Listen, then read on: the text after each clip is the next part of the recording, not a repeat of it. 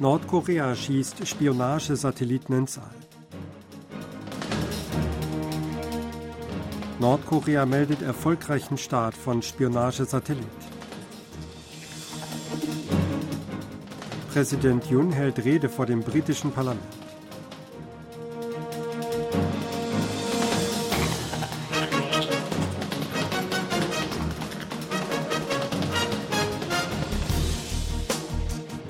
Nordkorea hat am späten Dienstagabend einen Spionagesatelliten ins All geschossen. Der südkoreanische Generalstab JCS teilte mit, der Start der Trägerrakete, die einen Aufklärungssatelliten ins All bringen solle, sei gegen 22.43 Uhr von Tongchang-ni aus erfolgt. Das südkoreanische Militär habe den nordkoreanischen Raketenstart umgehend bemerkt und sei in enger Zusammenarbeit mit den USA und Japan dabei, Details zu ermitteln und Informationen auszutauschen, hieß es weiter. Nordkorea hatte bereits im Mai und August dieses Jahres ohne Erfolg versucht, einen Spionagesatelliten ins All zu bringen. Nach Nordkoreas Angaben war der gestrige Start eines Aufklärungssatelliten erfolgreich. Der Satellit sei genau in die vorgesehene Umlaufbahn eingetreten. Nordkoreas Staatsmedien, darunter die Nachrichtenagentur KCNA, berichteten über den Start des militärischen Spionagesatelliten Maligyong 1. Nach einem normalen Flug entlang der vorgegebenen Flugbahn sei der Satellit um 22.54 Uhr und 13 Sekunden, 11 Minuten und 45 Sekunden nach dem Start in die vorgesehene Umlaufbahn eingetreten, hieß es. Machthaber Kim Jong-un beobachtete den Satellitenstart vor Ort. Nordkorea hatte angekündigt, dass seine Raumfahrtbehörde der neunten Vollversammlung des achten Zentralkomitees der Arbeiterpartei einen Plan für weitere Starts von mehreren Aufklärungssatelliten vorlegen werde. Daher wird erwartet, dass Ende dieses Jahres ein detaillierter Plan für weitere Satellitenstarts erstellt wird. Präsident Yun Song-yeol hat am Dienstag eine Rede vor dem britischen Parlament gehalten. Das diesjährige Jubiläum der Etablierung diplomatischer Beziehungen zwischen Korea und Großbritannien sei ein besonders wichtiges und bedeutungsvolles Jahr der Partnerschaft. In seiner auf Englisch gehaltenen Rede mit dem Titel A Friendship to Turn Our Challenges to Pure Opportunity sagte Jun, dass das britische Parlament stets im Herzen einer großen Nation gewesen sei und nannte es die Mutter aller Parlamente. Dank der Unterstützung von Nationen der freien Welt wie Großbritannien sei Südkorea einst eines der am schwächsten entwickelten Länder, nun eine Wirtschaftsmacht, die in der Halbleiterindustrie, digitalen Technologien und der Kultur führend sei und die Herzen der globalen Bürger erobere. Britische Truppen hätten dieses Jahr erstmals an der gemeinsamen südkoreanisch-US-amerikanischen Übung teilgenommen. Beide Länder würden außerdem einen neuen Mechanismus für den Austausch von geheimdienstlichen Erkenntnissen und die Zusammenarbeit bei der Cybersicherheit schaffen. Bilateraler Handel und Investitionen hätten sich in vielen Bereichen entwickelt, seit das bilaterale Freihandelsabkommen 2021 in Kraft trat. Beide Regierungen würden Verhandlungen über eine Aktualisierung des Freihandelsabkommens aufnehmen, um das FHA auf den neuesten Stand zu bringen und die Kooperation bei Lieferketten und im digitalen Handel zu stärken, sagte Jon weiter. Das südkoreanische Verteidigungsministerium hat mit Wirkung um 15 Uhr am heutigen Mittwoch einen Teil des innerkoreanischen Militärabkommens von 2018 außer Kraft gesetzt und Überwachungs- und Aufklärungsaktivitäten in der Luft wieder aufgenommen. Die Entscheidung gab der stellvertretende Minister für nationale Verteidigungspolitik Hortegen heute vor der Presse bekannt. Die Überwachungs- und Aufklärungsaktivitäten in der Luft in der Umgebung der militärischen Demarkationslinie gegen Anzeichen für nordkoreanische Provokationen würden wieder aufgenommen. Hierfür habe das Ressort heute um drei Uhr die Einsatzbereitschaft des Militärs und militärische Umsetzungspläne nach der Aussetzung überprüft, hieß es. Das Verteidigungsministerium habe bereits gewarnt, die für die Gewährleistung des Lebens und der Sicherheit der Bürger notwendigen Maßnahmen zu treffen, falls Nordkorea doch noch einen militärischen Aufklärungssatelliten starten werde, betonte Haar.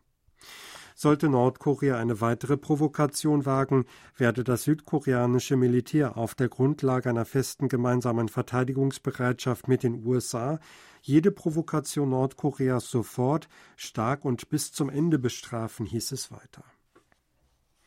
Die Vereinigten Staaten haben den Start eines sogenannten militärischen Aufklärungssatelliten durch Nordkorea scharf verurteilt. Der Nationale Sicherheitsrat im Weißen Haus verurteilte am Dienstag in einer Erklärung im Namen von Sprecherin Adrienne Watson den Start. Bei diesem Weltraumstart seien Technologien eingesetzt worden, die in direktem Zusammenhang mit dem nordkoreanischen Programm für ballistische Interkontinentalraketen ICBM stünden. Der Staat stelle einen dreisten Verstoß gegen mehrere Resolutionen des UN-Sicherheitsrats dar, hieß es. Präsident Joe Biden und sein nationales Sicherheitsteam bewerteten die Situation in enger Koordination mit den Verbündeten und Partnern. Die Vereinigten Staaten würden alle notwendigen Maßnahmen ergreifen, um die Sicherheit des amerikanischen Heimatlandes und die Verteidigung ihrer Verbündeten Südkorea und Japan zu gewährleisten, hieß es weiter. UN-Generalsekretär Antonio Guterres hat den Start eines militärischen Aufklärungssatelliten durch Nordkorea als Verstoß gegen Resolutionen des UN-Sicherheitsrats scharf verurteilt. Das gab der stellvertretende UN-Sprecher Farhan Haq in einer am Dienstag auf der Webseite der Vereinten Nationen veröffentlichten Erklärung bekannt. Der UN-Chef appellierte erneut an Nordkorea, seinen internationalen Verpflichtungen aus allen einschlägigen Resolutionen des Sicherheitsrats in vollem Umfang nachzukommen.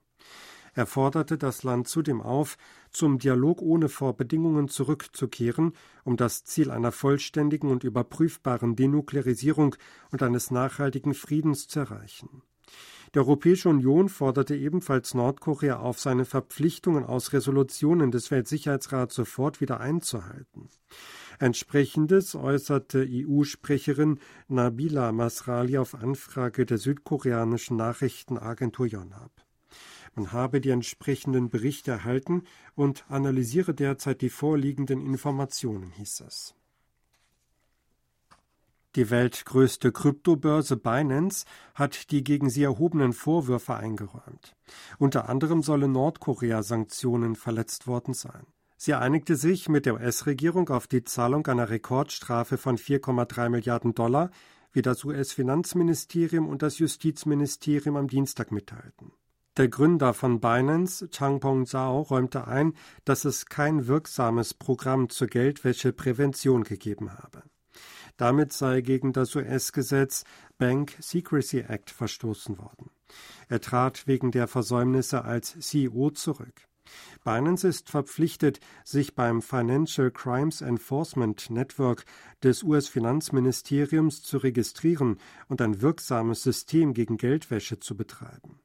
Binance vermittelte außerdem insgesamt 80 Kryptowährungstransaktionen im Wert von 4,37 Millionen Dollar zwischen Kunden in den USA und Nutzern in Nordkorea und verstieß damit gegen Nordkorea Sanktionen. Die Einigung zieht vor dem Hintergrund der Ankündigung der US-Regierung Interesse auf sich, gegen Kryptobörsen als Mittel zur Finanzierung von Terrorismus und Massenvernichtungswaffen durchzugreifen. Bei der Solar U-Bahn ist ein Streik abgewendet worden. Gewerkschaft und Management von Seoul Metro konnten sich am Dienstagabend einigen, ihren Streit über Personalkürzungen vorerst beizulegen. Das Unternehmen will bis 2026 das Personal um 13,5 Prozent kürzen. Beide Seiten einigten sich darauf, dass Seoul Metro dieses Jahr 660 neue Mitarbeiter einstellt. Anschließend soll erneut über die Kürzungspläne gesprochen werden. Die südkoreanische Fußballnationalmannschaft hat in der asiatischen WM-Qualifikation gegen China gesiegt. In der zweiten Qualifikationsrunde für die Fußball-WM 2026 feierte Südkorea am Dienstag einen 3-0-Sieg im Spiel gegen China im chinesischen Shenzhen. Son Heung-min trug mit zwei Toren und einer Vorlage zu dem Sieg bei. Die südkoreanische Mannschaft unter Jürgen Klinsmann hat im ersten Qualifikationsspiel gegen Singapur einen 5-0-Sieg gefeiert. Mit dem Sieg gegen China verteidigte Südkorea den Spitzenplatz in Gruppe C. Das Spiel gegen China war das letzte Länderspiel der südkoreanischen Nationalelf in diesem Jahr.